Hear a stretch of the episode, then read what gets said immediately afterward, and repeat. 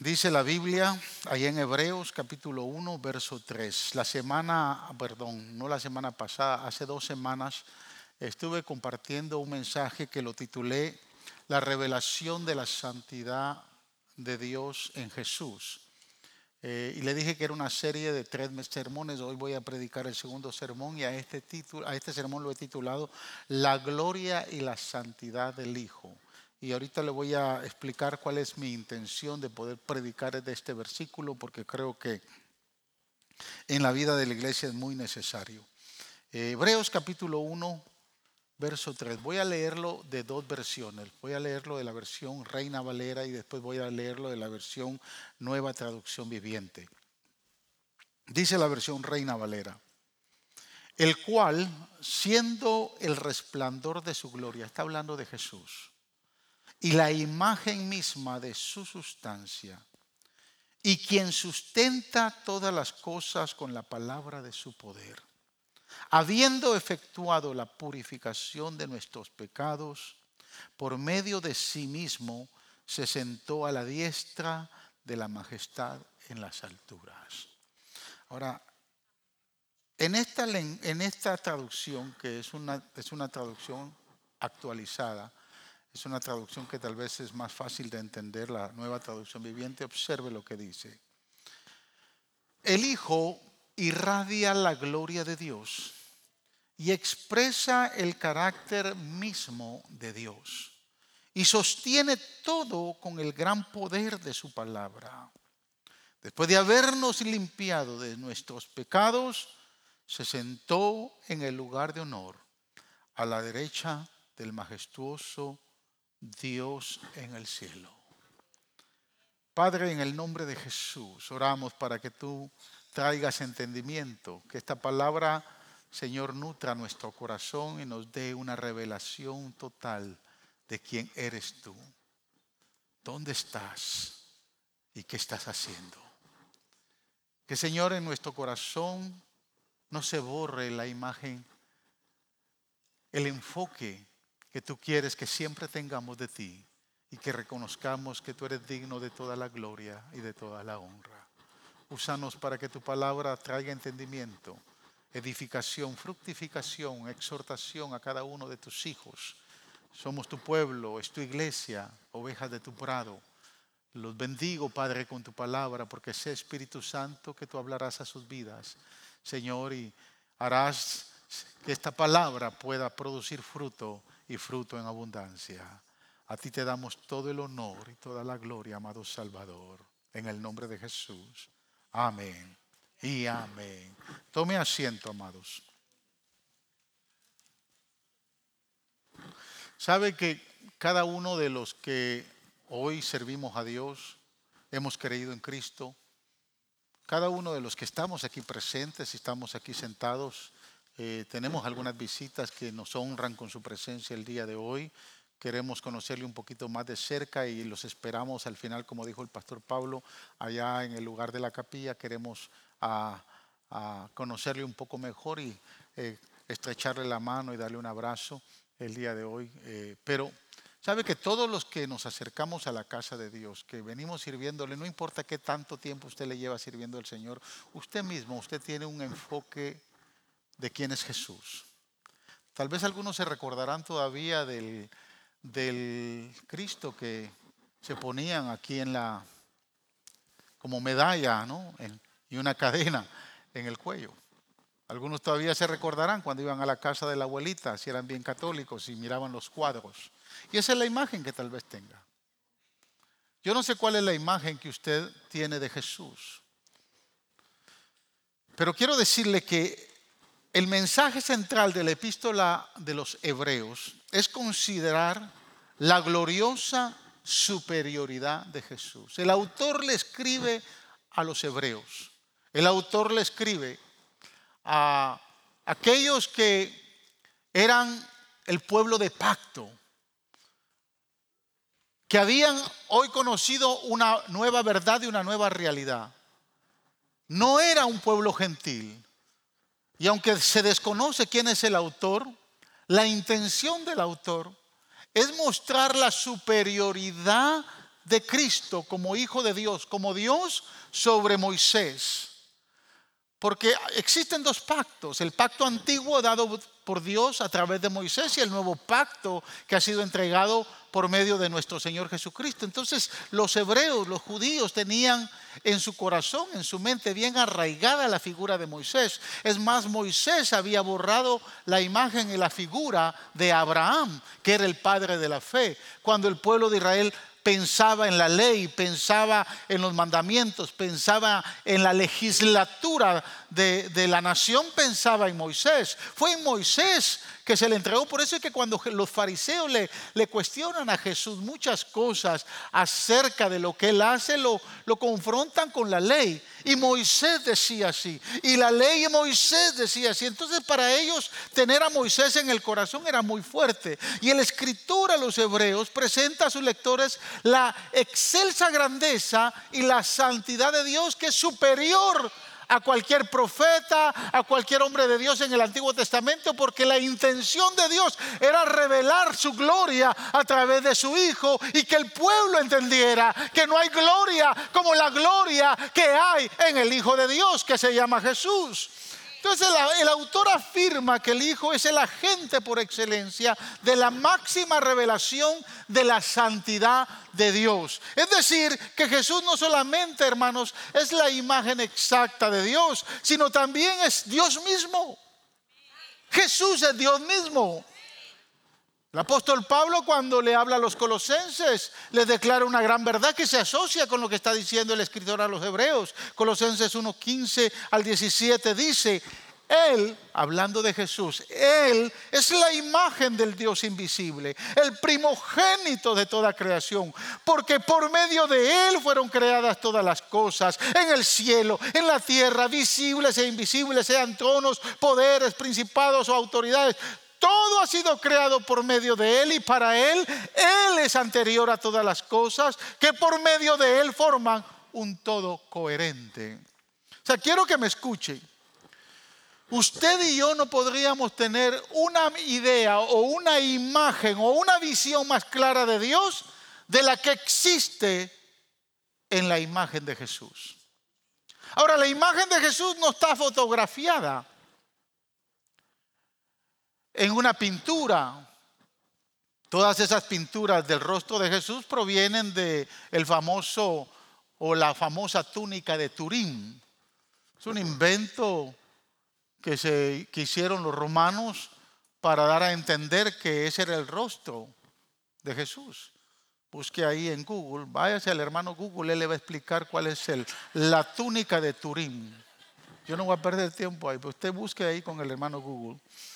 Pero quiero que usted entienda que Jesús, hermanos, es la máxima expresión de Dios en un cuerpo humano.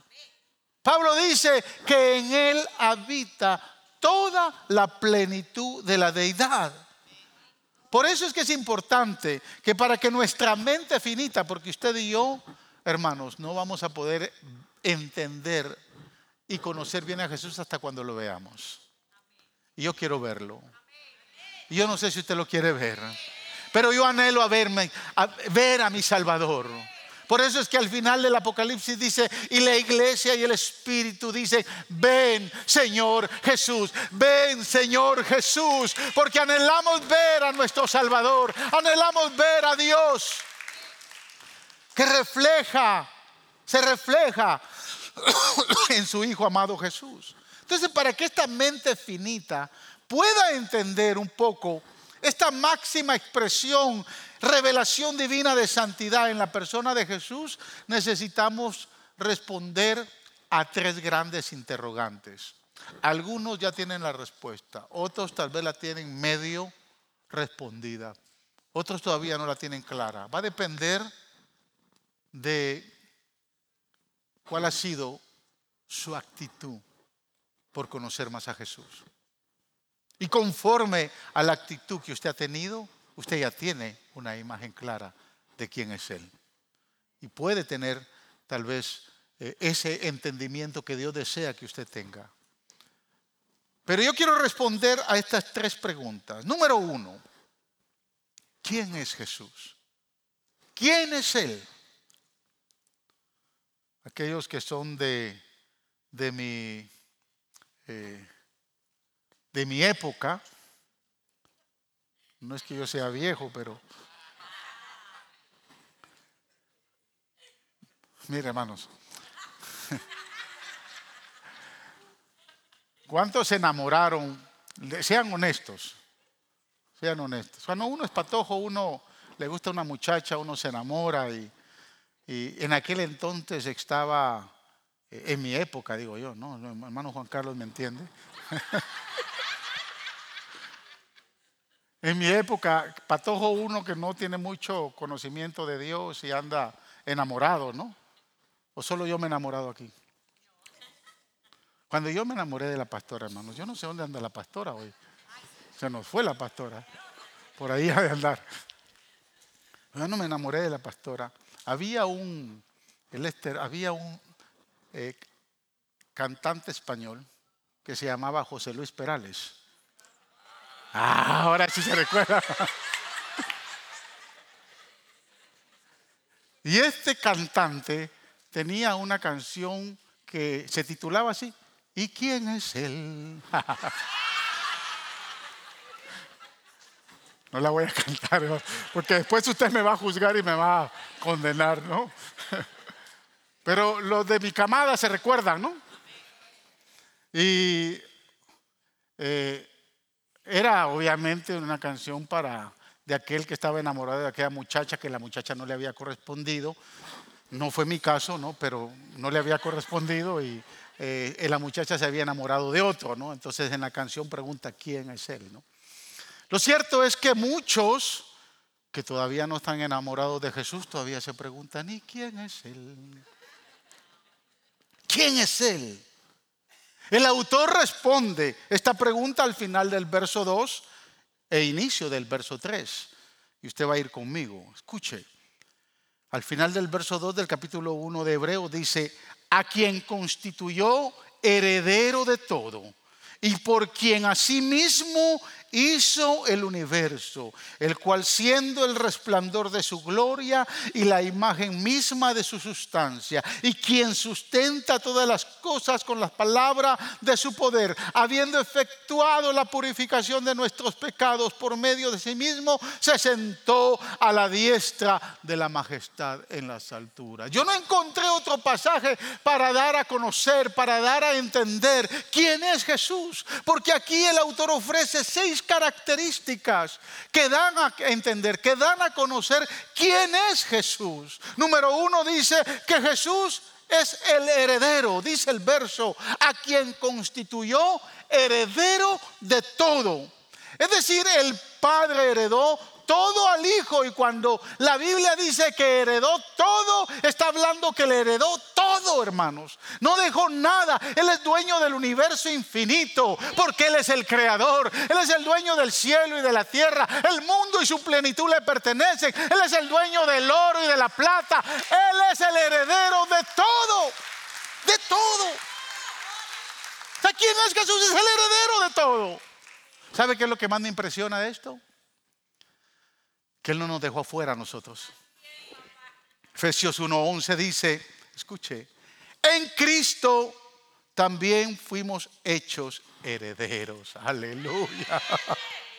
Pero fuimos predestinados según el plan de aquel que hace todas las cosas conforme al designio de su voluntad. Es decir, que todo lo que Cristo heredó por el Padre, porque Él es dueño de todo, usted y yo también somos dueños de todo eso. A algunos les choca esto porque dicen, pastor, ¿y cómo yo voy a ser dueño si no tengo nada? Nunca he tenido nada. Bueno, le voy a decir algo. Si usted no tiene nada, no es por culpa de él, que es heredero de todo. Él heredó todo y le dijo, a ustedes les pertenece. El problema es que eh, para muchos se cumple la escritura cuando el apóstol Pablo le habla a los Gálatas en el capítulo 1 y dice, algo bien específico acerca de la herencia. El apóstol Pablo dice, por cuanto el heredero todavía es, es niño, no tiene la capacidad de tomar la herencia porque tiene la característica de un esclavo o de un siervo. Estoy parafraseando el verso. Es decir, que mientras el heredero es niño, no puede alcanzar la herencia. Y tal vez usted no ha alcanzado la herencia porque todavía su mentalidad es una mentalidad de niño. Hay muchos niños en la iglesia, hermanos. ¿Qué hacemos cuando le damos mil dólares a un niño de cinco años? ¿En qué lo va a invertir? Se lo va a gastar todo. Va a ir a, a la tienda a comprar dulces, y va a seguir comprando dulces y se va a llenar de dulces y va a pasar 10 años comprando dulces. Porque es un niño.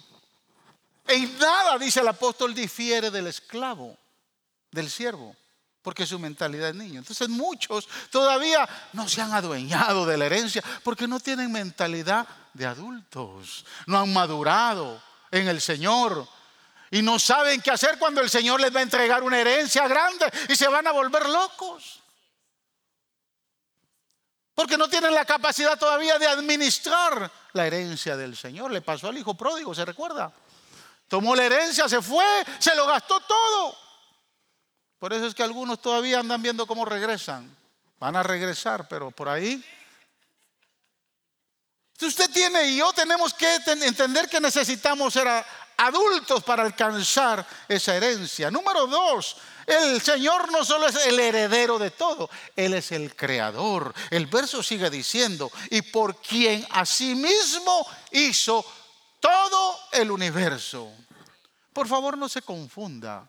Génesis 1, versículo 1 dice que en el principio Dios creó los cielos y la tierra. Juan capítulo 1 dice que el Hijo, nada de lo que ha sido hecho, fue hecho. Entonces nos preguntamos, ¿quién creó todo? ¿El Padre o el Hijo? Le sugiero que piense en la creación de esta manera. A mí me vino esto a la mente porque pues sé un poquito de construcción, pero pues me puse a pensar que el Padre es el arquitecto, Génesis 1.1. El Hijo es el contratista y el Espíritu Santo es el constructor. Tal vez la analogía está muy lejos de ser perfecta. Lo cierto es que las tres personas de la deidad estuvieron involucradas en el proceso creativo. Por eso es que en Génesis capítulo 1, versículo 27, cuando se refiere a la creación de usted y de mí, Dice el consejo divino, la Trinidad divina, juntos en coro, en un unísono, dicen, hagamos al hombre. O sea, están hablando de manera plural. Los tres se pusieron de acuerdo y dijeron, y hagamos a la cosa más linda que podemos hacer. Usted es la cosa más linda que Dios ha creado, hermano. Si no hay cosa más linda que Dios haya hecho. Que usted no se vea lindo es otra cosa, pero el pecado nos ha, hermano, el pecado nos ha dañado. Por eso es que algunos no tienen pelo, otros tenemos barriga. Las hermanas perdieron las curvas. es verdad, o sea, yo quiero que entienda que cuando el hombre pecó, cayó de la gracia de Dios y Dios le puso fecha de expiración. Por eso es que usted y yo vamos a morir. No se asuste, cualquier momento nos vamos de esta tierra, pero lo más importante es que nos vayamos al cielo. Tenemos fecha de expiración. Cuando el hombre creó al hombre y a la mujer no tenían fecha de expiración. Ellos fueron creados para la eternidad, con propósitos eternos. Henchid y multiplicar la tierra, les dijo el Señor. Les empezó a dar propósito para toda una eternidad. El problema es que entró el pecado. Y eso nos puso fecha de expiración. Por eso es que como decía la pastora Gloria, no sé si me está viendo cuando se presentó allá, dijo, bueno, ya tengo mis años, pero tengo un espíritu con mucho vigor. Es cierto que cuando levanto la rodilla me duele, pero tengo un espíritu joven. Así nos pasa ya a los que pasamos de, que nos estamos acercando ya a la fecha de expiración. Ya no se piensa igual, hermanos. Yo a los 60 ya no estoy pensando como cuando tenía 40. Ya estoy pensando que está llegando, llegando a mi fecha de expiración. 70 años, dice el Señor, que están reservados para el hombre. Si usted tiene un poquito más, dele gloria a Dios, está viviendo overtime. Es la verdad, eso es lo que dice la Biblia. Yo no voy a pelear con el Señor si Él me lleva a los 70. De momento, para seguir orando por usted, quiero vivir un poquito más. Pero no sé si me entiende. Número tres, ustedes, ustedes me desvían del, del tema, hermano. Número tres, la tercera característica. No solo es el heredero, no solo es el creador, dice el verso que Jesús es el resplandor de la gloria de Dios el cual siendo el resplandor de su gloria, dice el verso. Déjeme explicarle la diferencia entre un resplandor y un reflector. Son dos cosas diferentes. Un reflector es aquel que hace rebotar la luz sobre sí mismo de otra fuente. Es decir, para ponerle de ejemplo, la luna refleja la luz del sol. La luna no tiene luz propia. Te ve la luna por la noche ve que brilla no es la luz, no es luz de la luna, es, el reflejo, es el reflector del sol. Pero no es así con Jesús. Jesús refleja la gloria del Padre. Él irradia la gloria del Padre porque la gloria está en Él.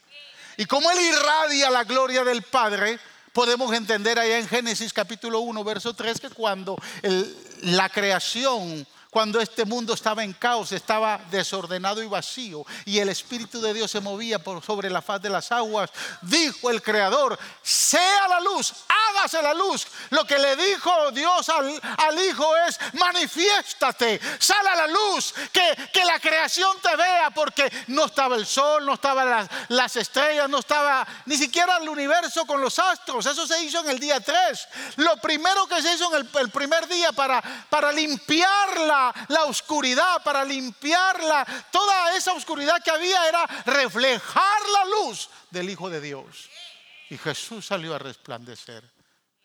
Él tiene luz propia. Por eso es que Apocalipsis dice que cuando usted y yo estemos en el cielo ya no va a haber necesidad ni de sol ni de luna. Aleluya, porque Cristo nos va a alumbrar para toda la eternidad y Él será nuestra luz porque Él es el resplandor de la gloria del Todopoderoso. Número cuatro, Él es la imagen perfecta. La cuarta característica, lo dice el verso 3, continúa diciendo, y la, la imagen misma de su sustancia. Me llamó la atención entender esto, qué era lo que está diciendo el escritor cuando dijo que literalmente dice que es la imagen misma. Se refiere, hermanos, cuando el escritor está escribiendo esto, se refiere a lo que se hacía en el tiempos antiguos, en los, imperios antiguos, al método utilizado para imprimir monedas en tiempos bíblicos, mediante el cual se golpeaba, hermanos, una pieza de metal contra un sello y entonces aparecía la cabeza del líder. En el tiempo del imperio romano aparecía la cabeza de César. En el tiempo del imperio griego aparecía la, la imagen de Alejandro el Grande. Comentaba a los hermanos que ahorita que fuimos a Israel, algunos hermanos, un par de hermanos compraron una moneda muy antigua, con más de 2.300 años de existencia. Una moneda muy linda. Tenía la imagen de Alejandro el Grande. Cuando el escritor está escribiendo eso, está escribiendo que él es la misma imagen, se está refiriendo a eso. Y aunque la estampilla y la moneda eran dos entidades separadas, reflejaban la misma imagen. Por eso es que Jesús como que se molesta un poco cuando viene Felipe y le pregunta. Y quiero que me entienda, porque de momento nosotros podemos vernos en la misma, en la misma situación o condición de Felipe. Felipe vino ahí en Juan capítulo 14, versos del 8 al 9, y le hizo una pregunta a Jesús. Felipe le dijo, Señor, escuche, muéstranos al Padre y nos basta. Felipe ya llevaba siendo, ya llevaba tres años siendo miembro de Faro de Luz. Y todavía no tenía claro que Cristo era el Padre. Jesús le tiene que responder y le dice, tanto tiempo hace que estoy con vosotros y no me has conocido, Felipe. Está hablando el Padre. El que me ha visto a mí, ha visto al Padre. ¿Cómo pues tú dices, muéstranos al Padre? ¿Cuántas veces has venido a la iglesia y todavía no me has visto? Dice el Señor. Jesús dijo, yo soy la imagen perfecta del Padre. No hay otra. No hay otra. No hay dos, tres. No, no, no hay otra. No es Buda, no es Mahoma, no es la Virgen María, es Jesús. Jesús, el Hijo de Dios, es la imagen perfecta del Dios eterno. No hay otra, hermanos. No hay otra. Número cinco, Jesús es el sustentador. La tercera frase del verso 3 dice, y quien sustenta todas las cosas con la palabra de su poder. ¿Y usted qué pensó, hermana, que es su marido el que la sostiene? Es más, codelo, dígale, no, no eres tú el que me sostiene, el que me sostiene se llama Jesús. Dígaselo a Lindy, el que me sostiene se llama Jesús. Él sustenta todas las cosas con el poder de su palabra. Mantiene el universo unido con el poder de su palabra. Nada más que Jesucristo es el único que tiene ese poder. Tiene el poder para mantener su matrimonio unido. Aleluya. Tiene el poder para mantener su familia unida. Él tiene el poder para mantenerlo en salud. Porque de Él, Él sustenta todo, hermanos. Hay gente que en aprietos anda buscando por todos lados. ¿Los conoce? Llegó el problema, llegó la enfermedad. Ando dando gritos por todos lados. Ando buscando cualquier medicamento. Y algunos hasta el horóscopo se van. A ver qué solución le dan al tema. No, el, el que le sostiene se llama Jesús. Él con el poder de su palabra sustenta todas las cosas. Número seis, sexta característica. Estoy, respondiendo la primera, la primera declaración. ¿Quién es Jesús? Número seis, Él es el purificador. Dice el verso, habiendo efectuado la purificación de nuestros pecados por medio de sí mismo. La frase por sí mismo es interesante, porque significa, mis amados hermanos, que con su propio cuerpo Él purgó, Él limpió mi inmundicia. Mire, los cristianos hebreos de la época, recuérdense que le está hablando a los hebreos.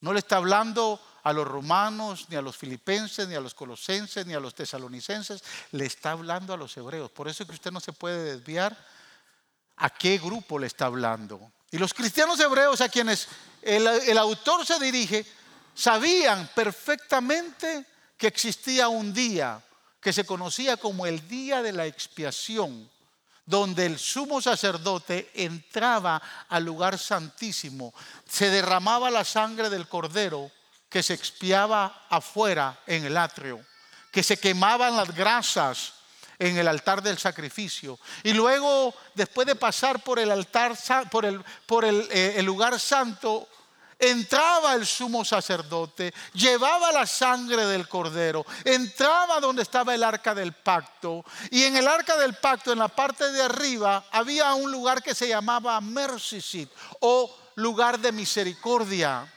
Se ponía ahí la sangre del cordero porque la gloria de Dios iba a bajar, la presencia de Dios iba a bajar y si no había sangre ahí, Dios no podía tener comunión con su pueblo. Entonces en el día de la expiación, una vez al año, entraba el sumo sacerdote. Debajo del arca del pacto habían tres elementos. Estaba la vara de Aarón, había una porción del maná y había una copia de las tablas de la ley. ¿Sabe qué significaban las tres cosas? Significaba el pecado del pueblo de Israel durante los 40 años Número uno estaba la vara de Aarón. No habían aceptado la dirección de Dios. La vara era marcar la dirección de Dios y ellos no habían aceptado la dirección de Dios. Había una porción del maná, porque muchas veces habían dado queja y no habían aceptado la provisión divina. No habían, no habían aceptado que Él era el proveedor. Y habían las tablas de la ley, porque muchas veces desobedecieron la palabra de Dios establecida para su pueblo había que tener sangre ahí, Porque si la sangre llegaba, no estaba ahí cuando llegaba la presencia de Dios, el pecado del pueblo no podía ser purgado, no podía ser limpio. Y hoy, en el mismo altar, pero celestial, en el mismo asiento de misericordia, pero celestial, subió el Hijo, el purificador. Subió con su propia sangre y la puso ahí para que mi inmundicia y la suya, para que su rebelión, para que su falta de fe en la provisión divina, para que por su desobediencia muchas veces a los mandamientos de Dios, o su falta de fe para la dirección que Dios le quiere dar, la sangre de Cristo la cubra. Y el purificador diga, ahí está mi sangre. Ahí está mi sangre que tiene el poder para limpiar a mi iglesia. Es decir, que esa sangre hacía, lo hacía capaz para ser el purificador. ¿Quién es Jesús? El heredero, el creador, el resplandor de la gloria del Padre. Él es la imagen perfecta, el sustentador y el purificador. ¿Le quedó bien claro ahora quién es Jesús? Sí, no es cualquiera. Jesús es Dios. No hay razón para no adorarlo. No hay razón para no obedecerlo. No hay razón para no seguir su voluntad. Jesús es Dios. Aleluya. La segunda respuesta que tenemos que respondernos es, ¿dónde está? ¿Dónde está Jesús? El verso nos da la respuesta. El autor no se sale de su contexto. El verso 3 dice y responde que después de que efectuó la purificación de nuestros pecados por medio de sí mismo, dice que se sentó a la diestra de la majestad en las alturas. Wow. Mire, esta declaración, hermanos, no dejaría de ser impactante en la mente de los hebreos de la época, incluso hasta escandalosa para esos judíos cristianos del primer siglo. ¿Por qué? Porque los sacerdotes que ministraban en el tabernáculo o en el templo, ellos nunca se sentaron. Si usted tenía la posibilidad de entrar al tabernáculo o al templo edificado por Salomón, la misma, la, misma, estructura estaba, el mismo patrón se reflejaba. Estaba el altar, de, eh, el altar, eh, el atrio donde estaba el altar del sacrificio. Estaba el abacro. Después se entraba al, santuario o al, al, lugar santo. A mano derecha estaba la mesa de los panes sin levadura. En el frente estaba el altar del incienso y a la izquierda estaba el menorá o la menorá, el candelabro. Posteriormente al lugar santísimo entraba y estaba el arca del pacto. No había silla. El, sumo sacerdote entraba y no había silla para sentarse, pero ahora el sumo sacerdote, nuestro sumo sacerdote está sentado. Interesante, ¿no? ¿Por qué está sentado? Le voy a decir por qué está sentado. El sacerdote en los tiempos bíblicos, el sacerdote levita, entraba y no se podía sentar porque el trabajo nunca lo pudo terminar. Hubo necesidad año tras año de seguir haciendo sacrificio tras sacrificio. Entonces no había forma de decir que la obra está consumada. Pero nuestro sumo sacerdote en el Calvario dijo, consumado es, consumado es. Se terminó este asunto. Él subió a la diestra del Padre escúcheme, y se sentó. Y dijo, ya no hay problema. El trabajo está hecho. A ustedes lo que les queda es creer. Ya el trabajo está hecho. La Biblia dice que por sus heridas fuimos perdonados. Que el castigo de nuestra paz cayó sobre él y que por sus heridas hemos sido curados. El trabajo está hecho. Si usted lo quiere creer, bueno, si no, no. Él está sentado a la diestra del Padre diciendo, ya no tienes mucho que hacer, ya lo hice todo, tú sigues creyendo, aleluya, en lo que yo he hecho por ti, porque yo estoy sentado a la diestra del Padre. ¿Entiende la figura? ¿Pero qué está haciendo? Esa es la tercera pregunta que respondemos. Porque ¿dónde está? Está sentado a la diestra del Padre. Quiero que no se sorprenda. Ya voy a terminar. Deme cinco minutos más y termino. ¿Qué está haciendo? Ya, ya sabemos quién es Él, dónde está, pero ¿qué está haciendo? ¿Será que está sentado echándose, echándose aire? Hebreos capítulo 7, versos 24 y 25 dice, pero como Jesús permanece para siempre, su sacerdocio es imperecedero, es decir, es para siempre, no tiene fin. Por eso también puede salvar por completo a los que por medio de él se acercan a Dios. Ya, escuche, mire lo que, ya que vive siempre para interceder por ellos. Aleluya. ¿Qué está haciendo nuestro gran sumo sacerdote? Está hablando con el Padre sobre su situación y mi situación. Sobre su problema y mi problema. Sobre su necesidad y mi necesidad. Ahí está. Pero quiero que piense conmigo para que pueda entender bien la intercesión de Jesús porque esta intercesión no ha cambiado. Ni el formato, ni lo establecido por Dios. Pero quiero que vaya, para que usted entienda un poquito mejor la intercesión, quiero que vaya conmigo a Lucas capítulo 22, versículos de 31 al 32. Observe. Aleluya. Simón, Simón, mira que Satanás ha pedido zarandearlos a ustedes como si fuera trigo. Aleluya pero yo he orado por ti. Yo he intercedido por ti para que no falle tu fe y tú, cuando te hayas vuelto a mí, fortalece a tus hermanos. Es decir, que Satanás desea afligirlo, deprimirlo, destrozarlo, borrarlo del mapa y destruirlo. Esa es la misión de Satanás. Él vino a robar, matar y destruir. Y Él se presenta en el cielo. A no ser que usted sea mejor que Simón Simón. Pero Él se presenta en el cielo.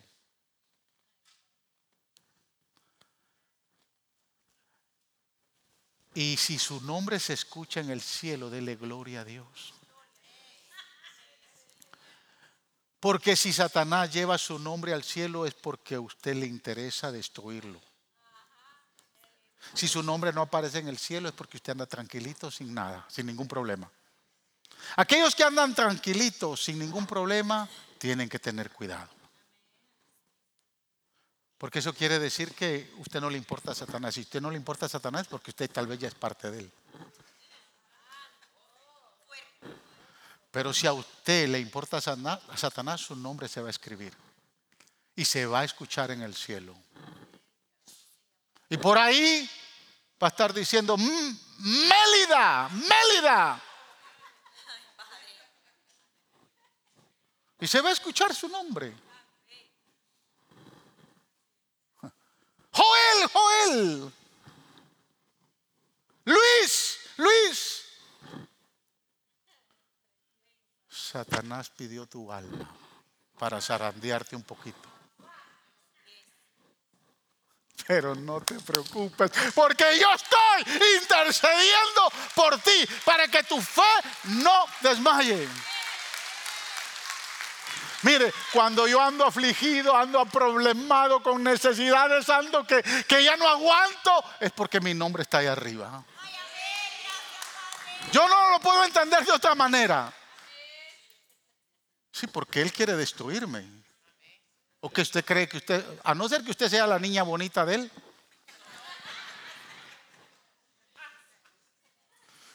Nosotros tenemos un enemigo que anda como león rugiente buscando a quien devorar. A no ser que usted no sea carnada para Él. Si usted no es carnada para Él, pero los que son carnadas son los hijos genuinos de Dios. quiere destruir su fe, quiere destrozarlos, quiere desaparecerlos de la tierra. Y se escucha constantemente, si no pregúntele al sumo sacerdote, Josué en Zacarías, que cuando subió dice que el ángel de Jehová está ahí hablándole a Josué, viendo al sumo sacerdote. ¿Sabe quién está a la, a la, diestra, a la derecha del ángel de Jehová? Satanás. Léalo ahí en Zacarías. No me cree, déjeme a ver si lo encuentro. Yo creo que la hermana Ileana estuvo predicando. Capítulo 4. Observe. Entonces el ángel de Jehová conmigo volvió y me despertó como a quien se despierta de su sueño. Son esas noches que usted no puede dormir porque anda afligido, deprimido, desanimado, destruido, adolorido. Esas noches que no puede dormir. Y llega el Señor y lo levanta y me preguntó, ¿qué es lo que ves? Yo le respondí, veo un candelero de oro macizo con un recipiente en la parte superior. Encima del candelero hay siete lámparas con siete tubos para las mismas. Es decir, que en medio de esa soledad, de la depresión y de, la desesperación, si usted no ve el candelero que representa al Espíritu Santo, usted está en problemas. Pero si usted en medio de su dolor puede ver el candelero, puede ver la presencia de Dios, entonces todo anda bien. Escuche, le pregunté entonces al ángel que hablaba conmigo, ¿qué significa todo esto? Mi Señor. Y el ángel me respondió, ¿acaso no sabes lo que significa? Tuve que admitir que no lo sabía, así que el ángel me dijo, esta es la palabra que el Señor tiene para ti. Pero fíjese, hay algo bien interesante. Lo que vemos aquí es la aparición de Satanás a la par del el ángel de Jehová. ¿Qué está haciendo Satanás ahí? ¿Sabe qué está haciendo? Está haciendo que el ángel de Jehová vea que el sumo sacerdote tiene, vestiduras sucias. Es decir, que está pendiente a todas las desobediencias y pecados y debilidades que usted y yo tenemos y allá está acusándonos. Pero el que intercede por nosotros, aleluya. Yo quiero decirle algo. Mire, yo vengo todas las mañanas acá. Cuando estoy acá, y siempre estoy acá, pero si no estoy acá, usted no puede esperar que yo lo haga porque yo no soy, no tengo, no soy omnisciente, ¿no? Pero cada vez que yo estoy aquí en Houston, yo no dejo de venir a las 5 de la mañana. A veces vengo un poquito antes y me meto a la capilla a orar por todos ustedes. E intercedo por todos ustedes. Es mi responsabilidad como pastor. Lo hago, créame, lo hago. Aunque no sepa el nombre de, de muchos de ustedes, pero yo sé cómo hacerlo. Y sé que Dios me escucha. Pero esa intercesión jamás se comparará con la intercesión de nuestro intercedor allá en el cielo. Jamás. Jamás se va a comparar. Él está día y noche, todos los días intercediendo. Jesús no está paseando, Él está sentado en el cielo hablando con el Padre sobre mi situación y sobre su situación, sobre su problema y sobre mi problema. Así que la próxima vez que se vean problemados, sepa que allá en el cielo se está negociando lo que va a pasar con usted. Y que depende de usted, depende de su fe. porque el Señor dice, estoy intercediendo para que tu fe no falle. Pero dice algo más importante. Para que cuando te levantes y estés bien, no te olvides del, del otro que también está tirado por allá. Ayúdalo y sosténlo. Ora por él. Levántate y anímalo. Eso es lo que está diciendo, lo que, Dios lo que Jesús le dijo a Pedro. Pero mire, voy a terminar con esto. Denme una silla por ahí.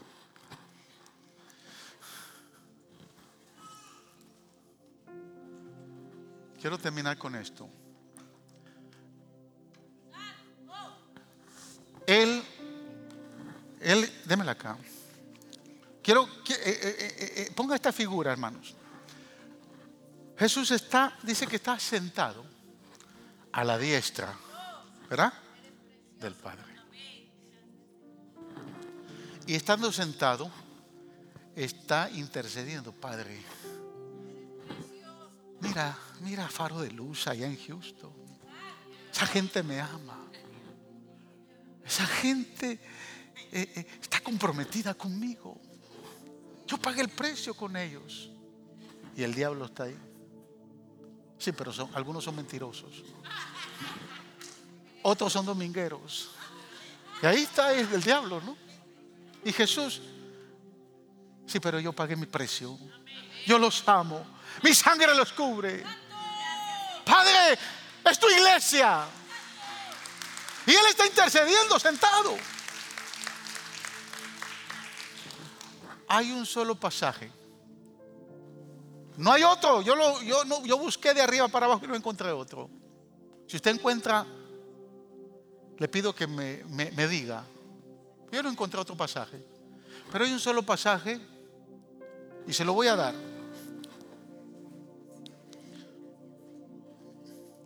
Hechos capítulo 7, versículo 56.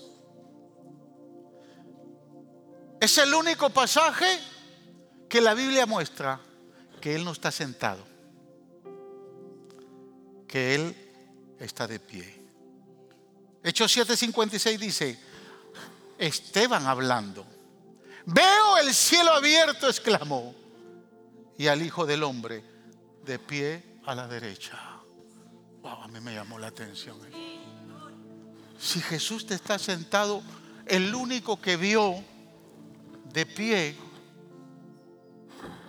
a Jesús fue Esteban. ¿Sabe qué está pasando con Esteban ahí? Esteban ha predicado el Evangelio. Y ha predicado y confrontado al pueblo de Israel, a los judíos, a los fariseos, de lo que le hicieron a Jesús. Y les está presentando el plan de salvación. Cuando los fariseos rechazan la predicación de Esteban, lo tratan como el que maldice a Dios. Y dice que lo empiezan a apedrear. Quiero que escuche y, vea esta imagen. A Esteban lo están apedreando. Él muere apedreado. Pero cuando lo están apedreando, que se está cubriendo el rostro, no sé, está soportando el dolor de tantas piedras. ¿Cuántas piedras le han tirado, hermano? Dice que levanta. Y dice, Padre, no les tomes en cuenta este pecado. Perdónalos. Y cuando el Señor en el cielo escucha a Esteban que dice, perdónalos, se pone de pie. Dice, wow. Aleluya. Qué impresionó que el Padre ve al Hijo a la diestra poniéndose de pie a un hombre que sabe perdonar a lo que lo están apedreando. Aleluya. Mira el poder del perdón. Hace que el hijo se levante y diga, wow, este hombre sabe perdonar. Quiere ver al hijo a la diestra del Padre sentado intercediendo por usted. Lo va a ver siempre. Pero lo quiere ver parado, impresionado por su actitud. Aprenda a perdonar. Póngase de pie.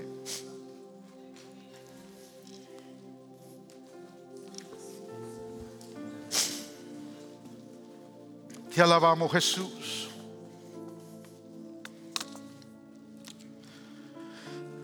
Te adoramos Señor.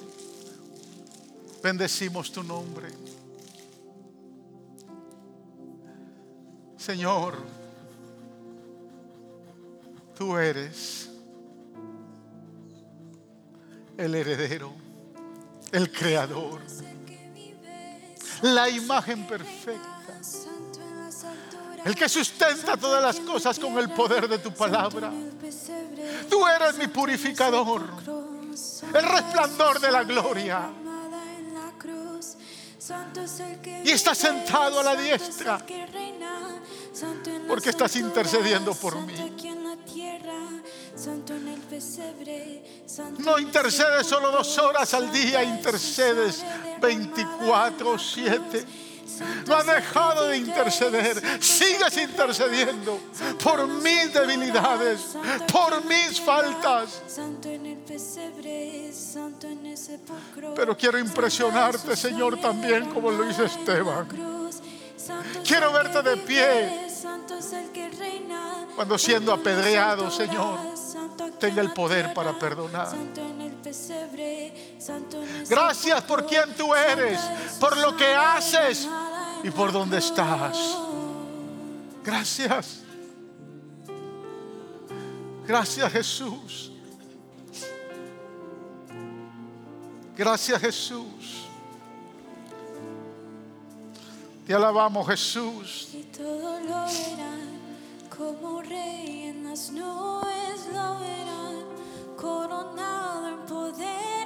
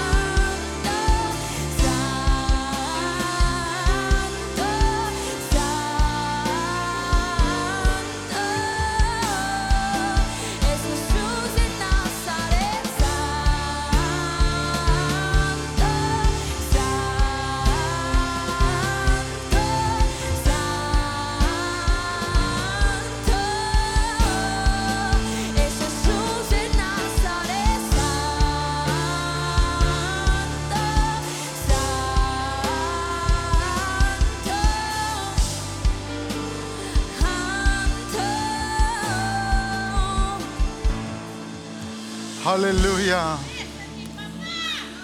Quiero, usted que nos está viendo por las redes, hoy que ha escuchado quién es Jesús, no es simplemente el que se carga en una, en una cadena, no es simplemente el que está impreso en una fotografía o una pintura en la pared. Jesús es Dios, murió en la cruz y quiere interceder por usted. Y quiero darle la oportunidad que hoy acepte al quien le he presentado.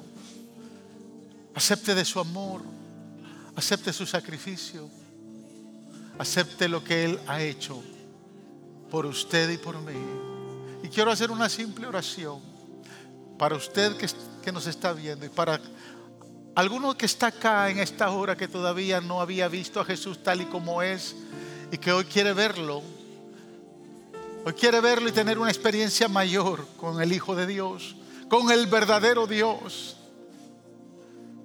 Quiero ofrecerle la invitación que lo reconozca como su Salvador. Por eso quiero que repita conmigo, si hay alguien aquí en el auditorio o alguien ahí que nos está viendo en las cámaras, que quiera hacer esta oración, que siente el deseo de ser amado por el Todopoderoso, que le diga esto, Señor Jesús, gracias por morir por mí. Gracias por derramar tu sangre para limpiar mi pecado. Hoy te recibo como mi único Salvador y Señor. Abro mi corazón para ser amado por ti. Te recibo como mi Dios.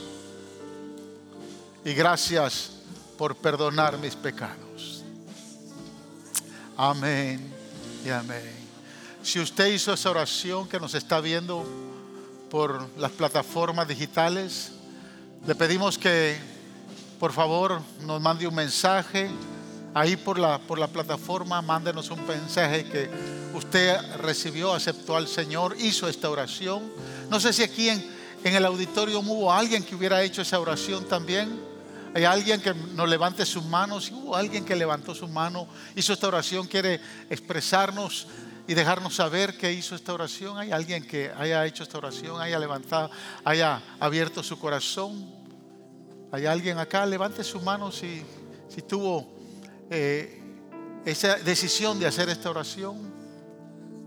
Amén, amén. Gloria al Señor. Bien, les deseamos, hermanos, manténgase firme.